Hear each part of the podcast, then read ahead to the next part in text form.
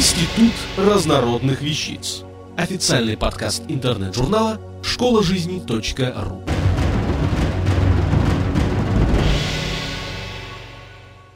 Михаил Груздев. Ценники и супермаркеты. Как создавал их Фрэнк Вулвард. Мы так привыкли к ценникам и супермаркетам, что уже не можем представить себе без них современную торговлю. Мы думаем, что так было всегда. Нет, нет и еще раз нет. Имя изобретателя ценника история, к счастью, сохранила. Его звали Фрэнк Вулвард, застенчивый деревенский паренек, ставший мультимиллионером. Именно он придумал ценник, выкладку товара со свободным доступом к нему покупателей, скидки на небольшие группы товаров, распродажи и многое другое. А магазины, где используются его идеи, стали называть супермаркетами. До Фрэнка Вулварта цена на товары в магазинах не указывалась. Опытный продавец на глаз определял платежеспособность покупателя и, исходя из этого, называл цену.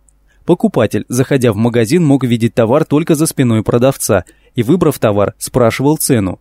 Если цена не устраивала, покупатель или торговался, или просто отходил от стойки, унося с собой деньги, которые остались бы в магазине, если бы... Именно изобретение ценника положило конец господству продавцов, перевернуло всю мировую торговлю – более ста лет название Woolworths, ставшее нарицательным, означает не фамилию, а определенный тип магазина, где продает не продавец покупателю, а покупатель сам себе. Фрэнк Вулворд родился в деревне и до 21 года просто работал на земле с родителями. Огород, рынок, закупка необходимых для хозяйствования товаров, снова огород. В 21 год он решил, что такая жизнь не для него, и сбежал в небольшой городок Ланкастер, штат Пенсильвания. Не имея ни профессии, ни образования, застенчивый и заикающийся юноша устроился помощником продавца в небольшой магазинчик. Хозяин всегда упрекал парня в никчемности, а Фрэнк только вздыхал и терпел. Он знал, что идти ему некуда. И вот во время работы он упал в обморок. Хозяина это просто взбесило. Он заявил, что терпение его лопнуло, и он дает последний шанс такому нерадивому работнику – Испытание было простое. Фрэнк должен был торговать один день сам, и если выручка будет меньше обычной дневной, хозяин его увольняет. Остаться одному в магазине, зазывать покупателей, показывать и расхваливать товар, торговаться, отстаивая каждый цент. Всего этого Фрэнк не только не любил, но и откровенно боялся. В тот день Фрэнк пришел в магазин задолго до открытия. Он прикрепил ко всем товарам, на которые разрешено было делать скидку, бумажку с минимально возможной ценой, прообраз современного ценника. Весь залежавшийся товар, сваленный на складе, он выложил на огромный стол, прикрепил к нему табличку с надписью «Все по 5 центов».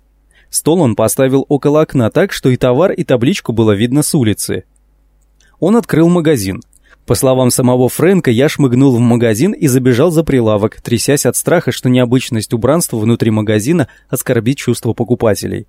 Однако покупатели, увидев вывеску «все по 5 центов», совсем не оскорбились. Более того, весь лежалый товар был раскуплен за несколько часов.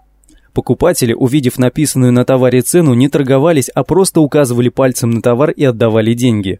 Выручка магазина за один день немного не дотянула до недельной.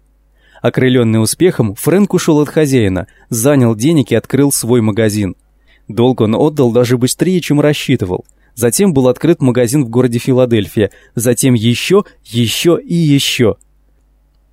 Все магазины Фрэнка Вулварта были построены по единому принципу. Все товары свободно лежали на прилавках, и покупатель мог свободно выбрать, потрогать и рассмотреть любой понравившийся товар. Причем так долго, как ему, покупателю, этого хотелось.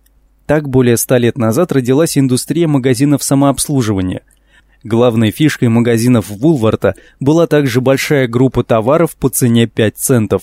Именно за это американская пресса окрестила Фрэнка пятицентовым королем. 1886 год. Сеть из пяти пятицентовых магазинов. 1895 год. Количество магазинов вырастает до 28. 1900 год. Их уже 59. Дальше больше он разработал собственную стратегию, противоречащую всем негласным законам торговли того времени. Первое. Размещал товары на полках, доступных покупателю с указанием цены. Второе. Менял выкладку товаров каждые две недели. Третье. Устраивал распродажи, как только замечал, что спрос на товар падает. Четвертое. Нанимал неквалифицированный персонал, в обязанности которого входил только контроль наличия достаточного количества товара на полках.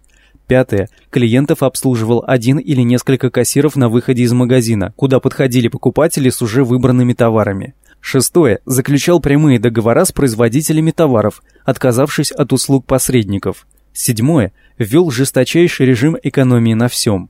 Восьмое. Установил режим ежедневной отчетности для более быстрого реагирования на изменения конъюнктуры рынка. Девятое. Постоянно совершенствовал методы и формы продажи, не боялся смелых экспериментов. В 1900 году оборот компании составил 5 миллионов долларов. В 1919 году империя Вулварта состояла из тысячи магазинов, а личное состояние Фрэнка составляло примерно 65 миллионов, а доллары в те времена были в несколько раз дороже сегодняшних. Он добился всего, о чем мечтал, удачно выдал замуж трех дочерей и возвел в Нью-Йорке самый высокий небоскреб – Woolworth Building. Именно о нем упомянул Маяковский в стихотворении «Барышня и Вулворд» в 1925 году. Бродвей сдурел, Бегня и Гулева, дома с небес обрываются и висят, но даже между ними заметишь Вулворд, корсетная коробка этажей под 60. Да, 60 этажей, да в те времена – Потом сеть магазинов Woolworth расползлась по всему миру. Это были уже не пятицентовые магазины, а элитные супермаркеты. Под торговой маркой Woolworth до сих пор функционируют сети супермаркетов в Англии и Австралии. А началось все с того, что неумелый и застенчивый деревенский паренек упал в обморок на глазах у хозяина.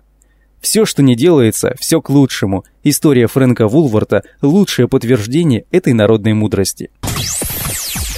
Автор статьи «Ценники и супермаркеты. Как создавал их Фрэнк Вулвард» Михаил Груздев. Текст читал Юрий Берингов. Институт разнородных вещиц. Официальный подкаст интернет-журнала школа жизни.ру. Слушайте и читайте нас на www.школажизни.ру.